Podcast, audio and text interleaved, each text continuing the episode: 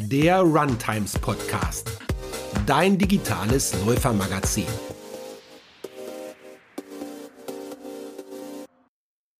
Ja, herzlich willkommen zur neuen Folge. 30 Jahre lang war Guido ein totaler Sportverweigerer, wog fast 200 Kilogramm, trug Kleidergröße 8XL und war chronisch erschöpft, bekam Diabetes, Atemstillstände und Sehstörungen. Doch dann schaffte er das scheinbar Unmögliche. Er änderte sein Leben, fing an zu laufen und nahm 124 Kilo ab. Wie der ehemalige Sportmuffel zum begeisterten Läufer wurde, was seine Erfolgsgeheimnisse auf diesen herausforderndsten Weg waren und welche Tipps er uns mit auf den Weg geben kann, darum geht es in dieser Folge. Ja, herzlich willkommen, Guido Sander. Ja, vielen lieben Dank, dass ich hier sein darf. Ja, ich freue mich riesig. Äh, für alle, die dich noch nicht kennen, wer ist Guido Sander heute und wer warst du vor, ja, sagen wir mal, 15 Jahren? Hm. Vor 15 Jahren war ich jemand, der nur für seinen Beruf, für seine Berufung gelebt hat. Ich war IT-Spezialist. Ich habe mich schon sehr, sehr früh in meinem Leben selbstständig gemacht mit, wenn man so will, 16,5 oder so, so Pi mal Daumen. Und habe nichts anderes gekannt wie ähm, die, die Faszination und die Leidenschaft für Computer und Technik. Und das war mein Leben. Dafür habe ich gelebt, dafür habe ich alles getan. Also wenn man so will, Karriere rund um die Uhr. Ähm, ja, das war so das, der Guido vor 15 Jahren, der sich eigentlich nur um Kundenbelange, um Probleme, um alles in dieser Richtung gekümmert hat und das hat ihm auch sehr, sehr, sehr viel Spaß gemacht. Das muss ich ganz klar sagen. Also ich möchte da keinen falschen Eindruck erwecken, als wenn das irgendwas ist, was mir geschadet hat äh, von der Motivation und Mentalität her. Aber ja, äh, es gibt natürlich auch eine, eine Kehrseite der Medaille. Der neue Guido ist halt heute ganz anders. Heute ist äh, Guido jemand, der mit IT nur noch sehr, sehr wenig am Hut hat, der zwar noch Spaß an Software und Technik und Co. hat, aber viel mehr Spaß an, an Machen, an Umsetzen, an, an Bewegung gefunden hat, was ich nie für möglich gehalten hätte. Also dass neben meinen kognitiven Fähigkeiten auch meine motorischen und Bewegungsfähigkeiten total spannend sind und dass man da richtig was Tolles machen kann. Ja, das ist so vielleicht der neue Guido, ja, ich finde das total spannend, weil 124 Kilo zu verlieren, das ist echt für mich unvorstellbar. Also ich habe da großen Respekt vor und ich glaube, das geht ganz vielen Leuten da draußen so, dass du heute so fit bist und auch vielen Menschen hilfst, ihr Wohlfühlgewicht zu finden. Was ich mich aber frage ist, war das jetzt schon immer ein Problem? Also viele wachsen ja auch in Familien auf, wo die Eltern schon übergewichtig sind und das dann irgendwie so normal ist. War das bei dir auch so oder wie ist es überhaupt zu diesem extremen Übergewicht gekommen? Also äh, bei mir gab es keine Schicksalsschläge oder ähnliches, die dazu geführt haben, dass ich jetzt von jetzt auf gleich innerhalb von wenigen Jahren oder Corona bedingt, was ja auch ein Thema ist, bei vielen zugenommen hat, sondern es ist richtig erkannt, es ist bei mir so gewesen, dass ich von Anfang an schon im, in jungen Jahren schon immer mit dem Thema Übergewicht zu kämpfen hatte man fragt mich immer gerne, warst du schon immer übergewichtig? Nein, es gab nur zwei Phasen in meinem Leben, wo ich schlank war, bis zu meinem 43. Lebensjahr. Das war einmal, dass ich als Frühchen geboren bin und da war ich wirklich sehr, sehr schmal und sehr äh, zierlich, also irgendwas 2000 und Gramm, mehr nicht. Und äh, zu meiner Konfirmationszeit, da wo sozusagen das äh, Größenwachstum dem, äh, ich sag mal, dem mehr Essen scheinbar entgegengewirkt ist, weil ich einfach sehr, sehr schnell sehr groß geworden bin und dadurch einmal sehr schlank sein konnte. Ansonsten gab es immer die Phase, dass ich eher so das leicht übergewichtige, leicht mollige Kind war. Aus heutiger Sicht würde man sagen, äh, der war ja ganz normal. Also das frühere Mollig ist ja heute das äh, selbstverständliche Schlank, wenn man so will. Wenn man jetzt einfach mal in die 80er zurückgeht. Und ich wusste viele, viele Jahre gar nicht, warum das alles so ist. Aber letztendlich ist es wirklich so, ich war schon immer über, ich hatte schon immer den Hang zu Übergewicht. Meine Mutter selber war, hatte auch irgendwo ein bisschen damit zu kämpfen, aber jetzt auch nicht so massiv. Und mein Vater war äh, sein ganzes Leben lang, bis er in Rente gegangen ist, äh, war er wirklich super schlank. Und ähm, ich glaube, mein Vater war da auch das P Vorbild für, so möchte ich auch essen, weil der konnte natürlich auch super viel essen. Auch das wusste ich natürlich als Kind nicht, dass er naja, äh, einfach deswegen so schlank war. Nicht, weil er einen tollen Stoffwechsel hatte oder was auch immer, sondern weil er einfach sehr, sehr viel körperlich gearbeitet hat. Und ich habe halt, wenn man so will, da meinem Vater scheinbar auch ein bisschen nachgeahmt. Also ich will nicht ausschließen, dass es auch äh, Nachahmungseffekte waren, warum ich übergewichtig war. Aber auch das Thema, dass ich schon sehr früh in der Kindheit Mums bekommen habe, so mit, ja, ich weiß, weiß keiner so richtig, also plus minus zehn Jahre. Und ähm, was dazu geführt hat, dass ich ein Ohr verloren habe, dass ich äh, Gleichgewichtsstörungen bis heute äh, habe, die mir aber kaum ins Gewicht fallen, wenn ich nicht völlig übertreibe. Also sozusagen Karussellfahren äh, und solche Sachen sind halt gar nicht schön. Was letztendlich in der Konsequenz aber auch bedeutet hat, dass ich meine koordinativen Fähigkeiten nie wirklich ausleben konnte oder überhaupt nutzen konnte. Was dazu geführt hat, dass ich sportlich einfach, wenn man so viel für den Mannschaftssport und alles, was mit starken, schnellen, ruckartigen Bewegungen zu tun hatte, dann ab da wieder lernen musste und nicht wirklich die hellste Kerze auf der Torte war, weil ich es einfach nicht konnte. Aber das sind alles so Erfahrungen oder Erkenntnisse, die ich heute erst habe ähm, äh, wo ich sage, okay, ähm, es, ist, es wird mir immer klarer und logischer, wo, wo das sozusagen seinen Anfang nahm und äh, wie, wie denn das so sich so entwickeln konnte. Mhm. Und als ich dann ähm, äh, mit 15, 16 gemerkt habe im Klassenverbund, im Schulverbund, dass ich halt wirklich nicht sportlich überhaupt nicht mithalten kann, dass ich auch optisch nicht mithalten kann, habe ich äh, in den frühen 80ern äh, die Leidenschaft für die Technik und den Computer entdeckt und ähm, habe mich dann da reingestürzt und habe gesagt, okay, äh, dann, dann versuche ich einfach mir dort mein Glück. Und ab da ging natürlich das Leid dann noch weiter los, weil ich natürlich dann noch weniger Bewegung bekam und ähm, noch lieber essen mochte. Und so wurde das natürlich dann über wenn man so will, 30 Jahre eine Übergewichtskarriere. Ne? Mhm. Aber es ist ja irgendwie auch logisch, ne? wenn man im Sport keine Freude hat und auch keine Belohnungssysteme, weil die Leute dann sogar lachen oder fies sind oder so, ist ja oft im Schulsport und dann oder auch ausgegrenzt genau. bist und du das gar nicht verstehst. Genau, mhm. und dann aber was findest, wo du gut drin bist, wo du vielleicht andere auch sogar übertrumpfst, wo du dich irgendwie beweisen kannst und auch, ne, wo man eben nicht ausgelacht oder ausgegrenzt wird, dann ist ja klar, dass wir dann dahin gehen, wo es, wo es eben ähm, leichter ist. Ne? Von daher finde ich es erstaunlich, dass du heute so gern Sport machst, weil ich kenne ganz viele, die mir sagen, ich war noch nie sportlich, ich, es hat mir nie Spaß gemacht, schon von klein auf habe ich es nicht gemocht. Das ist so schwer, dann irgendwann die Kurve zu kriegen und wieder Freude zu finden am Sport. Und ich frage mich, wie, wie ist das gekommen, dass du dann so eine krasse Kehrtwende geschafft hast? Ich denke mal erstmal aus der Not heraus. Ähm, ich hatte sehr, sehr viel von den 124 Kilo schon abgenommen und mir war natürlich völlig klar, ich hab, oder andersrum, ich habe das sehr stark in einer Schonhaltung gemacht. Ich hatte natürlich den beruflichen Luxus, dass ich mir selber sagen konnte, okay, ich nehme jetzt mir eine Auszeit, ich nehme ab und lege mich sehr, sehr viel aufs Sofa und äh, bewege mich auch nicht. Aber als ich dann sozusagen zum Ende so irgendwann kam, da merkte ich so, ah, okay, aber wie soll es denn weitergehen? Weil du hast natürlich, jeder Übergewichtige in dem Alter, denke ich, hat schon mal das ein oder andere an Diätversuchen gemacht. Und man weiß natürlich, okay, ähm, wenn du danach wieder so weiter isst oder wieder zurück willst in dein, in Anführungsstrichen, dein normales Leben, und das war so meine Fantasie zu dem Zeitpunkt auch, da musst du halt irgendwas tun. Und dann fing ich halt an zu sagen, na gut, dann machst du halt äh, Fahrrad fahren. Oder beziehungsweise ich bin ganz am Anfang erst ein bisschen geschwommen, aber nur zur Bewegungstherapie, dann Fahrrad gefahren. Und irgendwann ging es dann so weiter, dass ich mir so überlegt habe, wie, wie, wie willst du jetzt wie willst du das mit deinem Gewicht hinbekommen? Weil du hast natürlich ein ganz großes Problem bei diesem, das bedenken die wenigsten.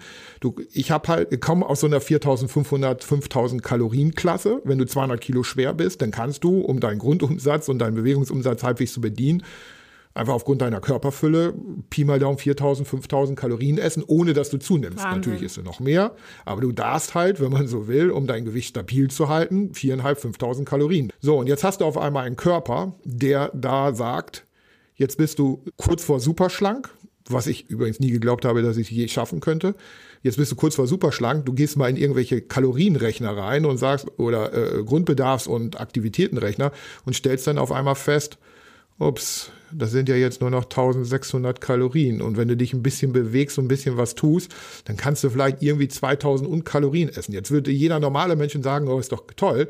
Wenn du das 30 Jahre gewohnt bist, mit 2000 Kalorien klarzukommen und dich damit wohlfühlst, dann dreht natürlich jemand so wie ich, der 30 Jahre sich wohlgefühlt damit hat, im Durchschnitt vielleicht dreieinhalb, 4000 Kalorien zu essen, der dreht damit durch. Der sagt, das ist ja dein Leben lang Verzicht bis zum bitteren Ende. Ja. Und das war sozusagen die Not, in der ich gesteckt habe, weil mir das irgendwann klar wurde, du wirst nie wieder so viel essen können, außer du wirst wieder schwerer. Und dann musste ich mir was einfallen lassen und dann war es halt Fahrradfahren und irgendwann war ich aber so durchtrainiert, dass ich gemerkt habe, dass eine Stunde Fahrradfahren mir auch kaum noch Kalorien brachte, weil mein Puls natürlich nicht großartig nach oben ging. Und ich dann irgendwann überlegt habe, hm, wie, wie, wie gehst du denn jetzt wiederum weiter damit vor? Kaufst du dir jetzt noch ein schnelleres Fahrrad, noch mehr Ausrüstung? Also du kannst dich natürlich auf dem Fahrrad auch auspowern, so ist es nicht, aber irgendwann musst du noch mehr Material haben. Und ich stand immer noch in dieser Lebenssituation, dass ich beruflich eigentlich noch gar nicht wieder zurück wollte und auch gar nicht zurückgegangen bin. Also wenn man so will, ohne neue Einkünfte dastand, aus den Ersparnissen das Ganze finanziert haben und ich meiner Frau nicht mehr erklären konnte, du, wir haben jetzt letztens schon mal drei zwei Fahrräder für 3000 Euro gekauft. Jetzt brauche ich das nächste Fahrrad für fünf. Also so die Triathlon-Karriere, ne? ein schönes Canyon oder was auch immer, bei Frodeno abgeguckt. Das konnte ich nicht mehr verkaufen. Und so musste ich mir dann weiter was überlegen, wie ich das irgendwie hinkriegte. Und so kam dann das Thema irgendwann Laufen auf mich zu. Auch weil ein Arzt zu mir gesagt hat, mach doch mal was Ordentliches. Äh, dann habe ich ihn dazu gefragt, was ist denn für dich ordentlich? Und dann meinte er, ja, ordentlich wäre sowas wie Laufen. Und ich, ja, nee, vergiss es. Also mache ich garantiert nicht. Bin dann auf die Idee gekommen und gesagt, okay, dann fahre ich schneller Fahrrad. Habe ich dann, wie gesagt, auch zwei, drei Monate gemacht. Und dann irgendwann in einer Nacht- und Nebelaktion habe ich gesagt, komm, probier es jetzt einfach aus. Und dadurch, dass ich aber scheinbar, und das ist, glaube ich, das große Glück, und das möchte ich auch jedem gerne mitgeben, der sagt, ich war noch nie sportlich, ich hasse Sport, ich hasse Laufen, was auch immer, Ausdauer. Also umso mehr du es hast, umso besser. Warum?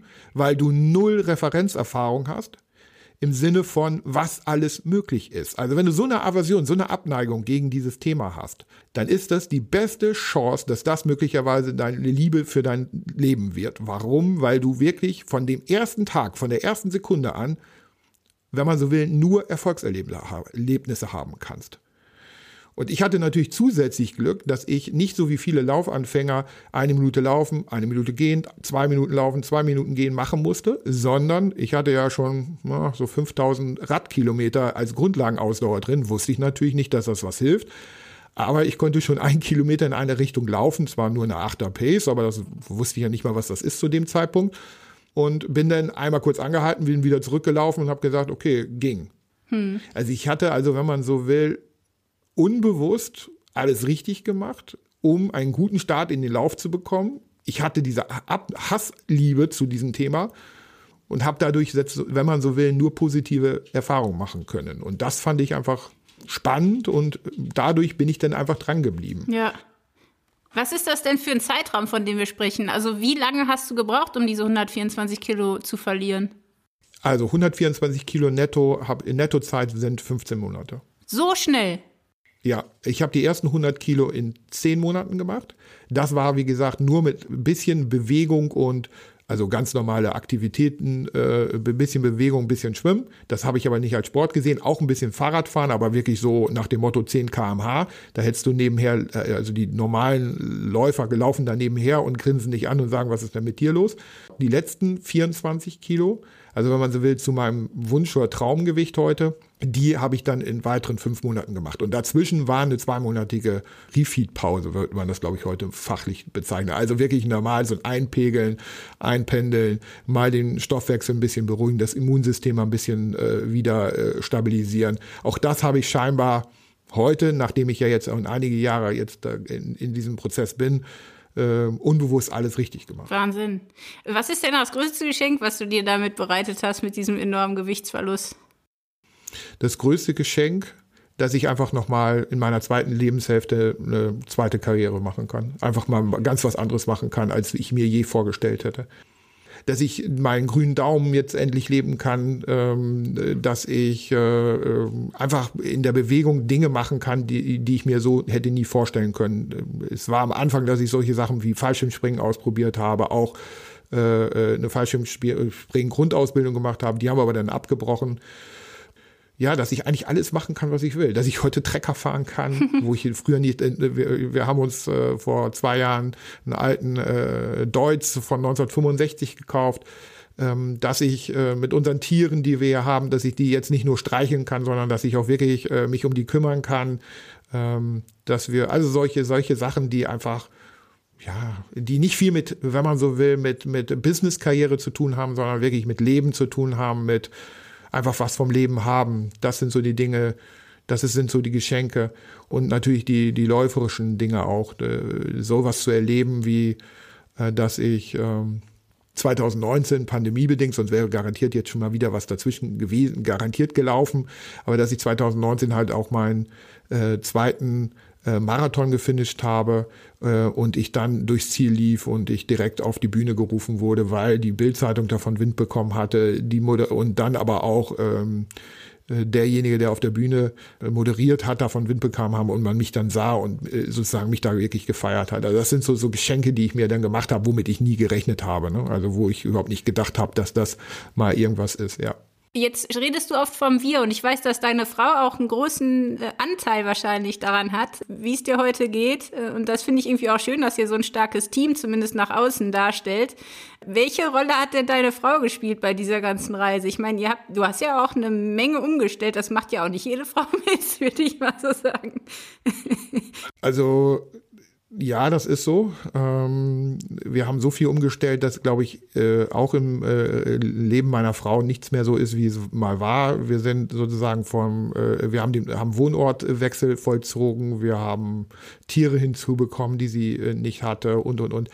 Also welchen Anteil hatte sie? Erstmal viele denken, dass sie sozusagen derjenige war, der mir jetzt beim Essen, beim Kochen, bei diesen ganzen Dingen geholfen hat oder dass, die mir sozusagen auch äh, mich sehr viel assistiert hat. Das ist aber überhaupt nicht so gewesen. Das war genau andersrum. Meine Frau ist äh, IMC Notfallkrankenschwester und sie wusste wahrscheinlich besser wie viele andere, wie man mit so jemandem wie mir umgehen, umzugehen hat, nämlich wie einen Suchtkranken. Sie hat mich wirklich wie einen Suchtkranken behandelt und hat gesagt, das ist dein Problem, deine äh, und äh, sieh zu, wie du alleine klarkommst. Sie hat mich wirklich im Stich gelassen und hat mir klar zu verstehen gegeben, meine, mein Leben, meine Verantwortung, mein Problem. Und wenn ich was ändern will, muss ich es ganz alleine schaffen. Und äh, sie hat mir 0,0 Hilfe angeboten, äh, was Kochen, Küche und so weiter und so fort anging. Sie hat mich auch nicht motiviert. Und das war aber, wenn man so will, aus der Reaktanz heraus wahrscheinlich, das nennt man ja, ist ja der Fachbegriff dafür, ja. habe ich dann irgendwann wahrscheinlich zu mir gesagt, okay, äh, wenn du mir nicht, das nicht zutraust und du mir nicht hilfst, äh, dann erst recht. Das war das Beste, was mir passieren konnte. Also der Teil, wo viele sagen, ja, du brauchst ein gutes Umfeld und dies und das und die müssen dich alle pampern und tun und machen, würde ich sagen, okay, hast du, du hast jetzt schon verloren, weil das wird nicht klappen. Gerade wenn du so massiv übergewichtig bist, Adipositas-Tuberei ist ja, wenn man so will, ein krankhaftes Übergewicht mit Suchttendenzen also für mich war es das Beste, was mir passieren konnte. Gleichzeitig kommt es wir, als dann aber die Situation da war, dass, dass, dass ich es geschafft hatte, jedenfalls meinte sie das, ich noch lange nicht, ist sie dann äh, rausgegangen mit dem Thema an die Medien, weil sie gesagt hat, das müssen andere, davon müssen andere erfahren, da müssen andere, das müssen andere mitbekommen. Und dann war ich aber derjenige, der gesagt, ich habe mich 30 Jahre versteckt, ich habe 30 Jahre hinterm Telefonhörer im Keller ge gelebt, wenn man so will. Und äh, ich bin morgens im Dunkeln in die Firma rein, abends im Dunkeln raus. Ich wollte nicht, dass man mich sieht. Und jetzt kommt sie auf die Idee und sagt, jetzt machen wir die nächste Konfrontationstherapie. Äh, du gehst in die Sichtbarkeit. Und da bin ich fast durchgedreht. Hab dann aber irgendwann akzeptiert und eingesehen, dass sie recht hat, äh, weil sie aus dem Hintergrund äh, dieser der der äh, ihres beruflichen fachlichen beruflichen Themas gesagt hat, das müssen die Menschen einfach mitbekommen. Es muss Menschen geben, die das sehen, die da die denen man Mut machen kann, weil ich als Krankenschwester kann so viel im Krankenhaus erzählen und tun und machen. Die glauben mir das sowieso nicht, aber mit deiner Geschichte könnte man was erreichen. Und dann habe ich gedacht, ja gut, wenn es was Gutes ist, dann mache ich das. Und seitdem ist sie, wenn man so will, für jegliche Form von medialer Aufmerksamkeit verantwortlich. Jetzt hast du ja auch schon gesagt, du hattest so ein paar Diäten auch mal ausprobiert und sicherlich einiges äh, auf diesem Weg auch in Ansätzen gemacht. Und ich kenne halt viele, die machen ihr Leben lang irgendwie Diäten gefühlt, auch jede, die es gibt und es bringt nichts. Was denkst du denn, waren so die dümmsten Fehler, wenn man es jetzt mal ganz platt sagen will, auf deiner Reise? Was sind ja wirklich die Sachen, die man auf keinen Fall machen sollte? Und wo siehst du auch die größten Fettmacher vielleicht, die wir oft gar nicht so auf dem Schirm haben? Es hört sich jetzt in diesem Moment vielleicht etwas abgehoben oder mh, hm, arrogant an. Ich habe intuitiv in der letzten Diät alles intuitiv richtig gemacht, ohne dass ich es bewusst gemacht habe. Von daher habe ich sehr, sehr wenig Fehler gemacht. Aber, und jetzt kommt das große Aber, ich kenne natürlich die Fehler aus der Vergangenheit und ich krieg, kriege natürlich auch alle Fehler mit, die ich in den letzten Jahren jetzt durch meine mediale Aufmerksamkeit an mir so mich rangetragen werden. Also was ist ein, ein, ein großer Fehler zum Beispiel, wenn du versuchst, irgendwie nach Plan abzunehmen, also Diätpläne, Ernährungspläne oder komplizierte Rezepte. Das ist für mich etwas, wo ich sage, das funktioniert häufig nicht, weil Pläne sind Eingriffe in Gewohnheiten, wo derjenige aber, der dir den Plan schreibt, gar nicht weiß, welche Gewohnheit du eigentlich wirklich hast, was du wirklich genau wie, wo, wann ist und so weiter und so fort. Also sozusagen Fremdeingriffe halte ich für sehr, sehr schwierig, weil man sehr schnell dazu neigt, wieder an den Punkt zurückzuwollen, äh, wo man vorher war, weil man will ja selbstbestimmt sein.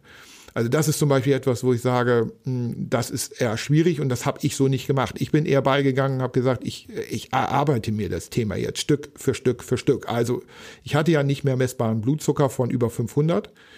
Und das hatte bei mir zur Folge, dass ich natürlich logisch wusste, wenn ich einen hohen Blutzucker habe, muss ich wohl irgendwie was mit Zucker falsch gemacht haben.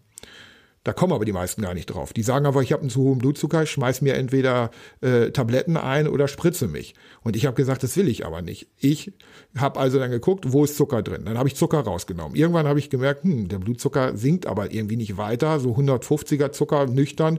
Hat der Arzt dann gesagt, das ist ja alles toll. Und ich habe gesagt, nee, aber laut Wissenschaft, laut Literatur ist das nicht in Ordnung. Also habe ich geguckt, wo ist denn noch Zucker drin? Bin dann auf Kohlenhydrate gekommen. Habe dann festgestellt, okay, wie sieht's denn damit aus? Habe dann meinen Zuckerwert in den Griff gekriegt. Und so habe ich mich, wenn man so will, Stück für Stück für Stück für Stück immer weiter in dieses Thema reingelernt und dann auch verstanden und habe jeden einzelnen Schritt einzeln durchgearbeitet und geguckt, was funktioniert davon, wie funktioniert es bei mir, wie reagiert mein Körper darauf, wie reagiere ich selber insgesamt auch mental darauf. Und das ist so, wenn man so will, ein Stück weit sicherlich mein, mein Erfolgsgeheimnis, weil ich sage, okay, ich habe mir eigentlich nicht 100 Gewohnheiten gleichzeitig verändert, sondern ich habe mal eine kleine Gewohnheit. Erst Zucker, dann das und so, so richtig auf ganz, ganz kleine Teilziele runtergebrochen dann versucht die zu verstehen und dann wieder umzusetzen. Und habe mir davon nichts und niemanden reinreden lassen. Es gibt natürlich ganz, ganz viele, die gesagt haben, alles ist falsch und so darfst du es nicht machen und nicht so schnell.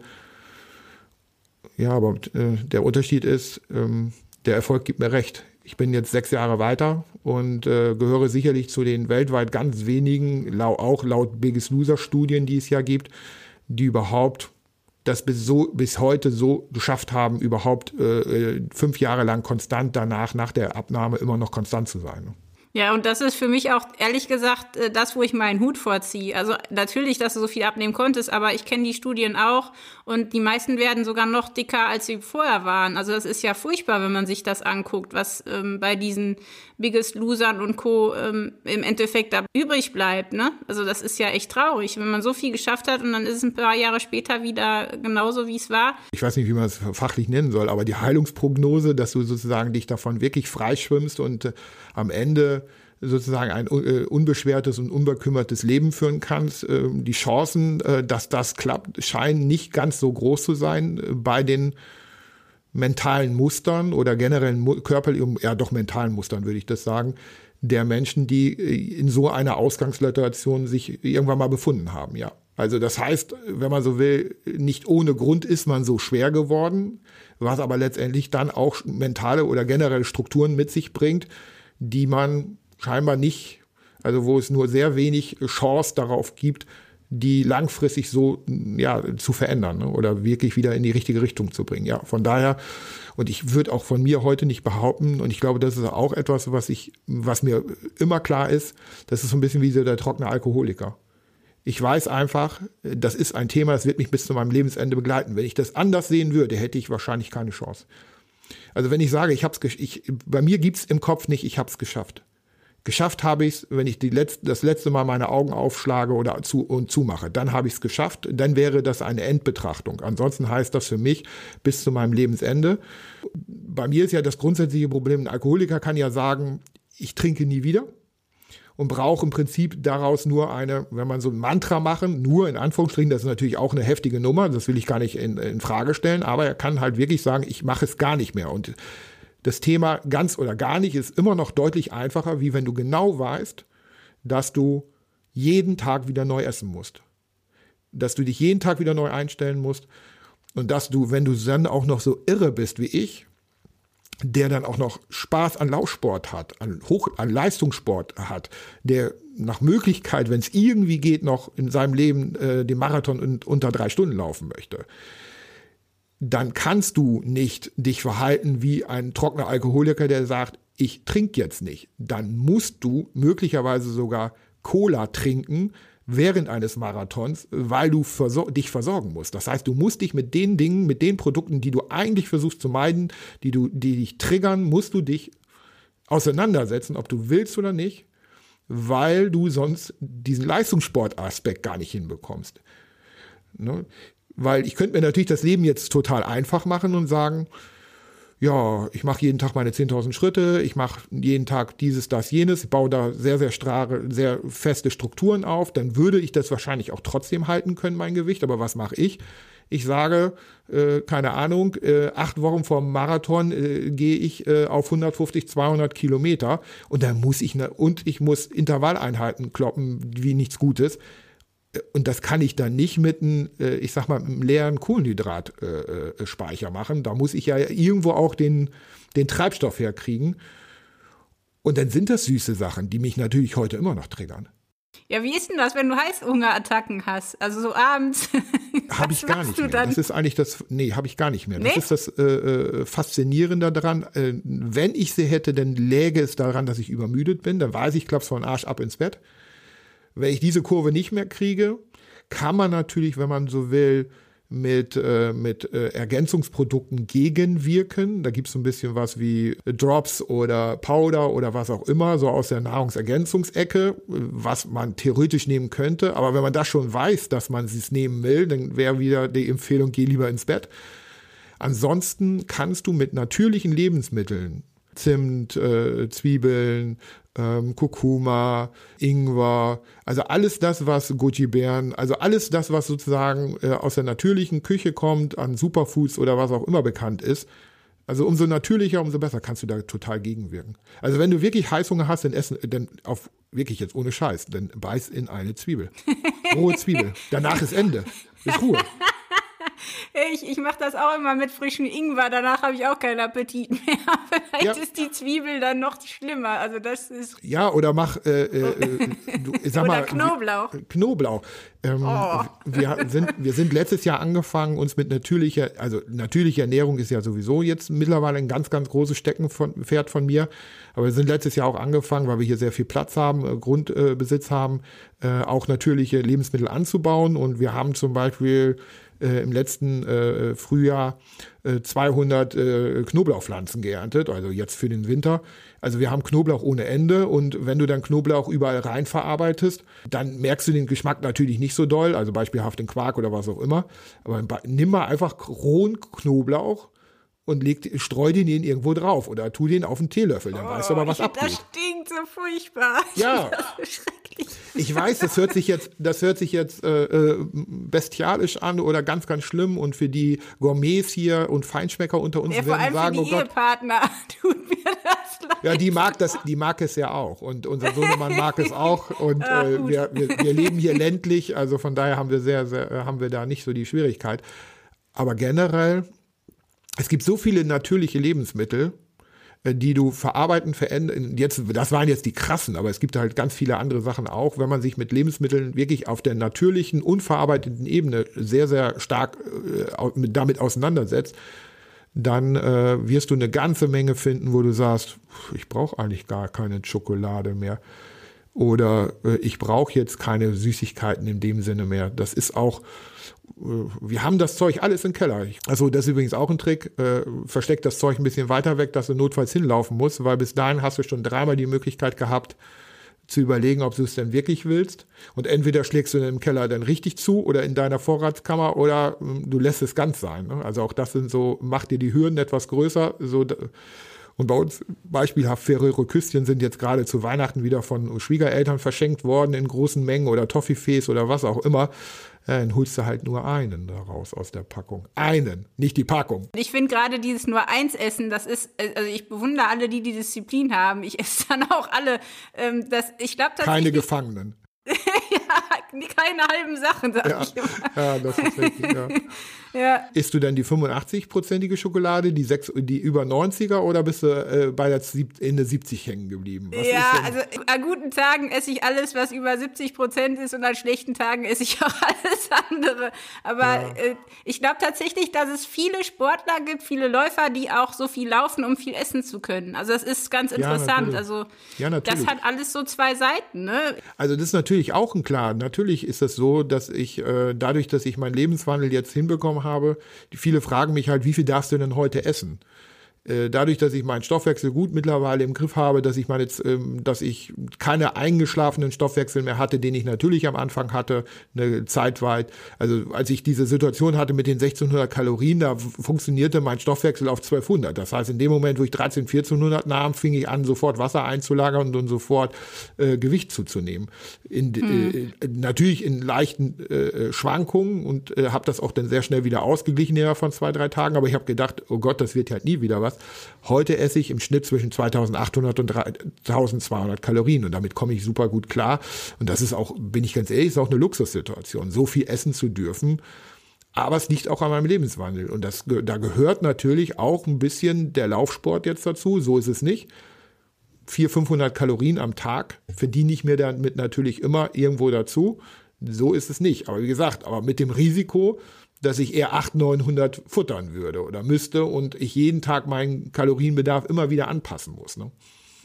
Ja, und man denkt ja auch immer, wenn man Sport macht, dann kann man essen, was man will, aber das stimmt Nein. ja auch nicht so ganz. Nein. Also die Ernährung wird ja komplett auch unterschätzt bei vielen. Würde, würde ich behaupten, ja, äh, weil Laufen bringt zwar schon was. Klar, wenn ich sag mal so, wenn ich einen Marathon laufe, in, äh, dann oder einen Halbmarathon laufen würde, äh, dann juckt mich das an dem Tag auch nicht mehr. Ne? Dann denke ich auch, okay, die 1500 bis 3000 Kalorien, die da möglicherweise auf der Uhr stehen, da kann dir jetzt irgendwie nichts mehr passieren. Da kannst du jetzt auch mal Kuchen futtern, äh, bis der Arzt kommt und nicht nur ein halbes Stück. Das ist dann schon so. Also da freue ich mich dann auch immer so auf die Wettkämpfe, wo ich sage, okay, an dem Tag ist jetzt Party. Da darfst du dann auch mal dir, da isst du auch mal was, wo du sonst gar nicht auf die Idee kommst. Äh, Aber das ist trotzdem nicht Fertigprodukt, das ist trotzdem nicht Pizza, es ist trotzdem kein, kein Döner, sondern das wäre dann die einzige Sünde, die ich dann hätte, wäre Kuchen. Also da würde ich dann sofort sagen, okay, gib mir ein Stück Kuchen. Ja, das kann ich gut verstehen.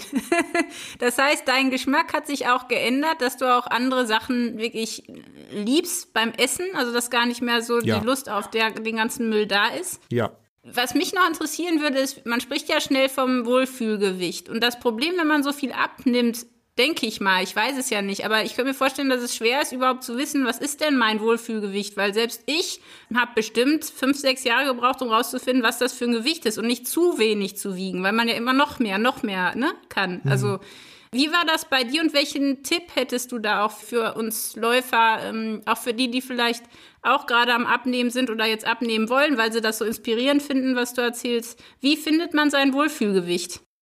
das ist eine gute Frage. Wie findet man das? Hm, Ich glaube, das Wohlfühlgewicht findet dich, würde ich fast sagen. Ich glaube, ich habe es logisch gemacht, wenn ich jetzt. Also das ist eine gute Frage, habe ich noch nie drüber nachgedacht. Aber ich habe es für mich irgendwo logisch gemacht. Ich habe geguckt, wo möchte ich eigentlich leistungstechnisch hin? Was möchte ich irgendwann mal in meinem Leben laufen können?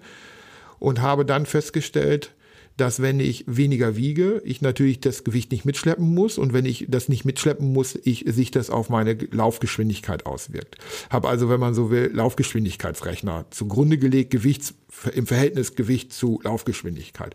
Und habe dann überlegt, okay, äh, was müsste ich, wie, was muss passieren, wie muss das Gan- muss ich das Ganze angehen und habe dann irgendwann festgestellt, okay, also irgendwo so Richtung bei mir unter 80 Kilo wäre relativ genial. Rein vom logischen Aspekt her wäre relativ genial, weil damit habe ich ein ganz gutes Verhältnis aus Geschwindigkeit und Gewicht. Das war so meine erste Fantasie. Also wie könnte, müsste das ungefähr aussehen, damit ich relativ flink laufen kann und äh, gleichzeitig ich irgendwie eine Größenordnung habe fürs Gewicht. Und dann habe ich halt versucht, da hinzukommen, beziehungsweise habe versucht ähm, zu gucken, wie geht's mir damit? Halte ich das überhaupt durch? Habe ich überhaupt die Kraft? Also ich würde es dann aus heutiger Sicht eher dann sagen, okay, wo habe ich ein ganz gutes, äh, in der Business-Sprache wird man ein Preis-Leistungs-Verhältnis. Also wo habe ich, äh, Ja. also wo habe ich ein gutes Verhältnis aus, ich habe Kraft und Leistung und äh, letztendlich Gewicht, was dazu passt. Und dann natürlich auch die Optik und gefällt dir das, was du da im Spiegel siehst. Ist es etwas, wo du sagst, hast du jetzt noch dein Bäuchlein oder hast du es nicht? Hast du jetzt noch überschüssige Hau, äh, äh Beine, äh, also äh, zu dicke Beine oder hast du jetzt endlich die schlanken Beine, die du gerne haben möchtest als was auch immer. Irgendwann habe ich mir natürlich auch überlegt, wie macht es denn ein Amanal? Oder wie, wie sieht denn ein, wie sieht ein Amanal aus? Wie sieht ein ähm, Henrik Pfeiffer aus? Oder wie sieht äh, Kipchoge aus? Und habe dann geguckt, wie sehen die aus? Und habe gedacht, ja, okay, die sind sehr athletisch, sehr schlank. Okay, hm, ja, okay, alles klar, habe ich verstanden. Und dann, dem habe ich ja äh, so, und das haben, sind alles so Dinge, die ich so als Anhaltspunkte für mich genommen habe, um erstmal sozusagen so ein gewisses Navigationssystem zu haben und dann zu gucken, wie geht's mir damit? Und wenn es dir dann damit gut geht und du merkst, du kannst das halbwegs in den Griff bekommen, du kannst das ausbalancieren, dann würde ich sagen, dann hast du deinen Punkt äh, gefunden. Okay, was war das jetzt für eine wissenschaftliche Abhandlung? Weiß ich auch nicht. Ja, es ist ja auch wirklich eine schwierige Frage. Ich, ich finde sie sehr interessant, weil bei dir das andersrum ist als bei vielen, glaube ich. Die meisten haben doch irgendwen, mit dem sie sich vergleichen. Also ich möchte aussehen wie als erstes. Und das taugt ja nicht, weil das, das wird man nicht so schnell erreichen, äh, wie wenn man wie du logisch guckt, okay, was ist denn mein Ziel und, und was müsste dann das Ergebnis sein, damit ich dieses Ziel erreichen kann. Und wenn man das erreicht hat, zu gucken, okay, wo habe ich vielleicht noch Vorbilder, wo ich mich noch verbessern kann. Ne? Weil oft sind ja die Ziele völlig unrealistisch, die wir haben. Also gerade am Anfang. Deswegen ja. finde ich das interessant, die Reihenfolge, die du. Ich meine, du bist ITler, ne? Das ist natürlich wahrscheinlich hast du. Ich habe das erste, was ich in meinem äh, äh, beruflichen Kontext gelernt habe, if then else. Also ne, das war sozusagen die Formel, Programmierformel, die ich glaube ich schon nach, keine Ahnung, drei oder vier Wochen C64-Zeitalter 1986 äh, lernen musste. Und wenn else nicht äh, so und so ist, dann Goto 10. Das heißt, du fängst wieder von vorne an. Das ist eigentlich sozusagen die Logikschlaufe, die ich ja mit 16 Jahren schon gelernt habe. Wenn nicht, dann. Und wenn das nicht funktioniert, dann fängst du wieder vorne an und bist wieder äh, im gleichen Regelkreislauf drinne. Mhm. Also das mag mir da sicherlich geholfen haben. Und das, was du sagst, dass ich alles anders gemacht habe als die anderen, ist etwas, wo ich sage, ja, stimmt, aber das ist, glaube ich, auch, das ist halt, ja, das ist mein, für mich das, was am besten funktioniert hat. Weil nur weil alle anderen es machen, heißt es ja nicht, dass es besser funktioniert. Und wenn man, wie gesagt, jetzt können wir wieder auf die Biggest Loser Studien oder auf, äh, auf die generellen äh, Betrachtungen gehen, was Diäten und Co. angeht wenn man das macht, was alle machen, äh, dann scheint es ja nicht wirklich zu funktionieren. Dann läuft man, wenn man so will, nur der Herde hinterher. Ich habe es halt umgedreht. Ich war ja wahrscheinlich schon immer jemand, der gerne vorne vorweg gelaufen ist durch meine, durch meine Motivation der Selbstständigkeit. Und ähm, zum Beispiel dieses Thema Schritte sammeln heute mache ich auch mal Schritte sammeln. Ich habe mir eine Zerrung gezogen und am 20. Dezember stand ich da und habe gedacht, scheiße, was machst du jetzt? Und dann habe ich an meinen Hund gedacht, wir haben so einen kleinen, einen kleinen weißen Malteser, habe gedacht, ach, eigentlich wäre es ja auch gar nicht so blöd, wenn der mal ein bisschen mehr bewegt wird als einmal am Tag mit einer Gassi-Runde mit meiner Frau. Also mache ich jetzt morgens noch eine Gassi-Runde mit dir. Aktives Regenerieren meiner Wadenmuskulatur. Und was lerne ich da draus? Wo alle anderen sagen, du musst am, ganz am Anfang 10.000 Schritte machen, würde ich sagen, weißt du was, wenn du dann irgendwann so gut bist, dann machst du halt nach fünf Jahren mal 10.000 Schritte. Kannst du auch mal machen, wenn du willst. Aber bitte nicht als Anfang. Sondern bei mir ist es jetzt sozusagen das, was alle anderen ganz am Anfang machen und sagen, ich fange mit 10.000 Schritte und einer vollständigen Ernährungsumstellung an. Bin ich jetzt ganz am Ende und sage, okay, wir können auch 10.000 Schritte machen. Das heißt aber nicht, dass ich das irgendjemand raten würde, der mit so einer Ausgangslage kommt wie ich gekommen bin, sondern dem würde ich sagen, mach lieber meinen Weg so und wenn du am Ende dann dazu ankommst, dass 10.000 Schritte auch eine Idee sind, ja, dann ziehst noch hinten, nach hinten, dann machst es noch hinten hinter. Ja, du hast schon ganz viele interessante Anregungen gegeben und gerade auch von deinem Hund erzählt. Ich weiß, dass ihr auch Esel habt und ich habe äh, tatsächlich im letzten Jahr meine erste Eselwanderung gemacht und war ganz fasziniert von Esel. Seitdem liebe ich Esel.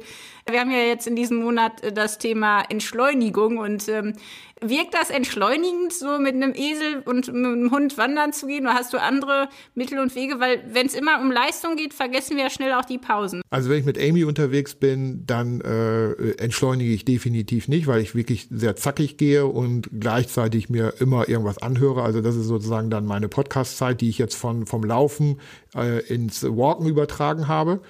Früher habe ich das beim Laufen gemacht, nutze aber jetzt das Laufen wieder, um wirklich mit mir selber zu sein und zu denken. und neue Dinge zu, äh, zu planen. Was die Esel angeht, äh, wir machen keine Eselwanderung mit denen. Du musst dich halt um die Tiere kümmern. Und das ist etwas, was schon beruhigt, wenn du denen abends das Wasser gibst, äh, wieder auffüllst, wenn du denen die Karottenreste gibst, wenn du denen das Heu geben musst. Und da war es bei mir so, dass ich gesagt habe, okay, äh, wir haben die Fläche, wir haben, die, haben das Grün, wir haben den Landwirtschaftsstatus noch von früher, wir haben leider keinen Trecker, wir haben keinen Kipper, wir haben dies nicht, wir haben kein Mehrwerk, okay, kaufen wir uns. Und dann haben wir uns in den letzten drei, zwei, drei Jahren alles zusammengekauft. Und das ist dann so meine Therapiezeit äh, oder Entspannungszeit oder wie Entschleunigungszeit, weil ich dann einfach sage, äh, ich gehe jetzt raus, kümmere mich um diese Dinge und dann habe ich definitiv keine Podcasts, keine Knöpfe im Ohr, denn dann bin ich einfach nur in dem Bereich. Klingt mir nicht immer so gut, aber das ist schon etwas, was dann, was dann wirklich entschleunigt. Oder aber auch diese, das ganze Thema Lebensmittelproduktion, dass wir alleine im letzten Jahr einfach aus dem Nichts von null äh, Gemüsegarten, wenn man es mal klassisch sagen will, auf äh, 1000 Quadratmeter Beetfläche gegangen sind. Aber das hat jetzt auch nochmal wieder eine ganz heftige Lernkurve gegeben, auch was das Thema Lebensmittel, also auch nochmal noch natürlichere Lebensmittel, noch mehr Lebensmittel, die wir noch nie gegessen haben. Ich habe in meinem Leben früher noch nie Mangold gegessen und Mangold ist wirklich hammergeil vom Geschmack her, von der Konsistenz her. Das kannte ich nicht. Es gibt viele andere Sachen, die ich so, so, so noch nicht gegessen habe. Pak Choi habe ich noch nie gegessen früher. Wie ich hätte auch, äh, dass du zum Beispiel von Zwiebeln das Zwiebellaub, was du im, im Handel überhaupt nicht bekommst, also das heißt das Zwiebelgrün, dass du das in der frühen Phase, zum Beispiel im Mai, wenn die Pflanzen äh, aus dem Winter kommen, äh, dass du die komplett rausrupfen kannst und komplett verzehren, ver verernten kannst, dass du viele Sachen auch ganz anders verarbeiten kannst, wo der Handel überhaupt gar keine Antworten drauf hat, weil er das einfach wegschmeißt. Dass du Karottengrün verarbeiten kannst, dass du Radieschengrün verarbeiten kannst da gibt's so viele Sachen, dass du auch, wenn du bei zum Beispiel Zucchini oder äh, Kürbisse, dass du die wirklich mit ganzer Haut verarbeiten kannst, dass du nicht so wie im, äh, aus dem Handel dann beigehst und die komplette Schale einfach wegschneidest, nicht nur weil weil das jetzt gerade eine Sorte ist, wo man die nicht mit isst, sondern weil du einfach denkst, oh, wer hat das alles schon angefasst, was ist da alles schon an Spritz äh, und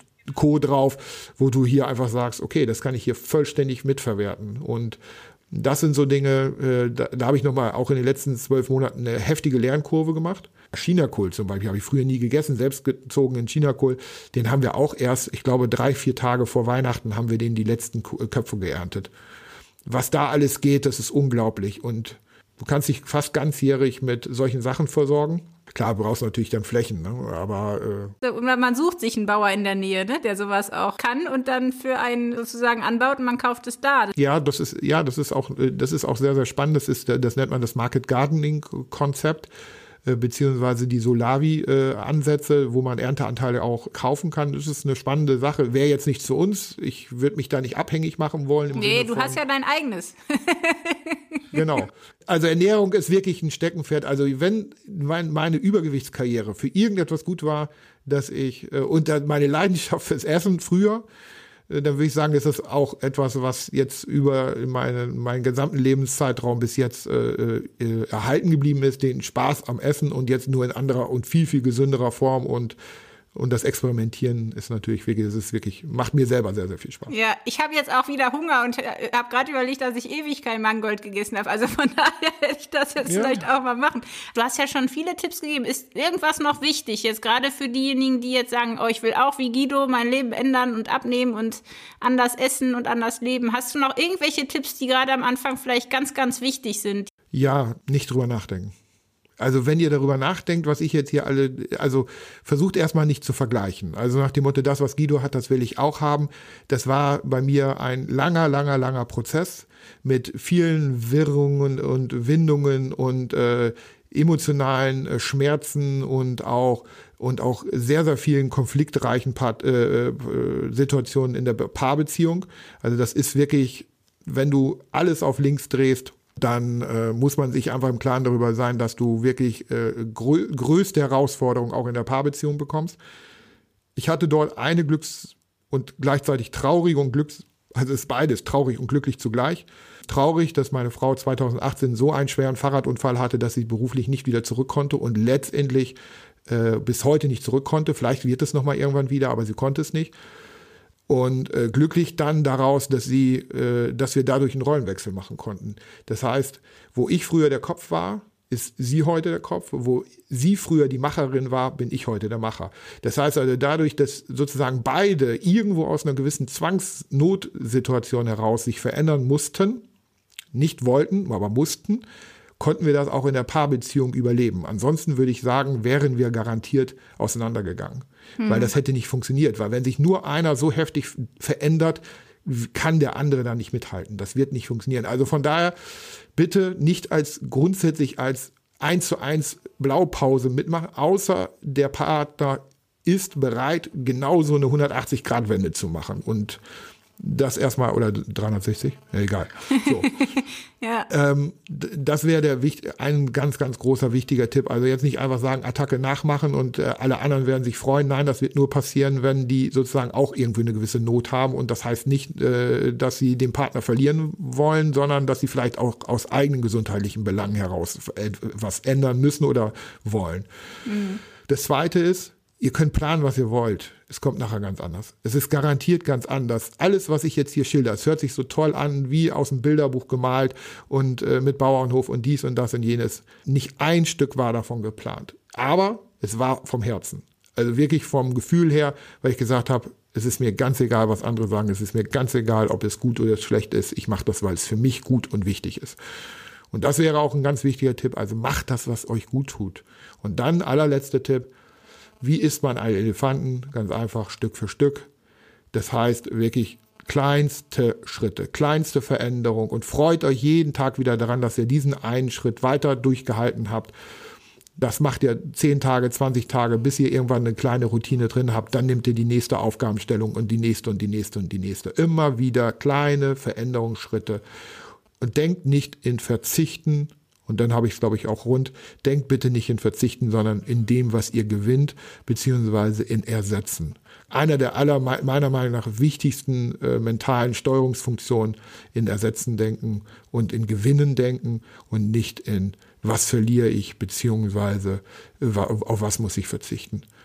Weil das tut nur weh. Kein Mensch liebt es zu verzichten. Kein Mensch möchte gerne etwas verlieren.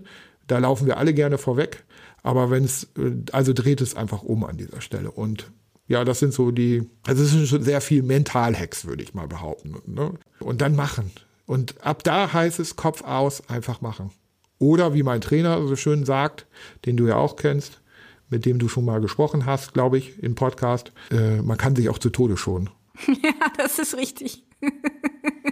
Ach Mensch, in diesem Sinne, Guido, ich danke dir ganz herzlich für alle Sehr Tipps, gerne. für deine Geschichte, für deine Inspiration. Und ja, wenn ihr mehr erfahren möchtet über Guido, dann könnt ihr auch einfach auf unsere Webseite gehen. Da gibt es einen interessanten Steckbrief, einige Bilder und dann findet ihr auch mehr über Guido heraus und wo ihr ihn auch kontaktieren könnt. Und äh, ja, Guido, ich möchte dich natürlich bitten, deine Frau lieb zu grüßen und natürlich auch eure Tiere. Krieg ich hin. Ich muss sie heute noch. Ja. Siehst du, musst du doch versorgen. Ja. Ganz, ganz herzlichen Dank. Ich wünsche dir echt, dass du so, äh, ja, so fröhlich und so neugierig bleibst in deinem Leben. Und ähm, bin gespannt, was du noch so alles schaffst. Und den Marathon unter drei Stunden traue ich dir auch noch zu. Ja, wobei ich, mit meinem Alter, ich sag mal so, wird es jetzt nicht unbedingt einfacher. Ne? Wenn nee. ich jetzt noch vor 40 wäre, würde ich sagen, oh, es ist einfacher als jetzt vor, als knapp jetzt um die 50. Aber wenn es nachher 305 ist, werden, ist es auch egal. Das ist auch gut. Außerdem hast du viel Reaktanz. Ich glaube, das gerade ja, jetzt. Ja, ich habe die Befürchtung, dass ich dann noch mal in die Tischkante beiße und sage, egal, Thomas, du musst das mit mir hinkriegen. Äh, herrlich, ja. ja. Das war der Runtimes Podcast. Spannende Laufgeschichten Trainingstipps und Workout-Videos gibt es auf unserer Webseite run-times.de oder in unserem YouTube-Kanal.